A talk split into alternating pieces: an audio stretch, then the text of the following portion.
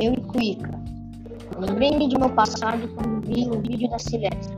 Quando eu era jovem, eu brincava de qualquer coisa, mas teve um dia que um homem especial apareceu em minha vida. Seu nome era Cuica. Quando ele chegava, todo mundo saía correndo. E ele vinha atrás, pensando que a gente estava brincando com ele.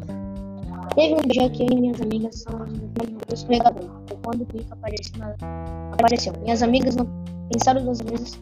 Fomos direto para cima do escorregador, pedindo ajuda para os adultos que estavam lá. Mas teve um dia que eu tive que me mudar. Eu adivinho o que aconteceu. Eu virei vizinha do Cuica. Os anos já tinham se passado e eu, era... eu já era jovem.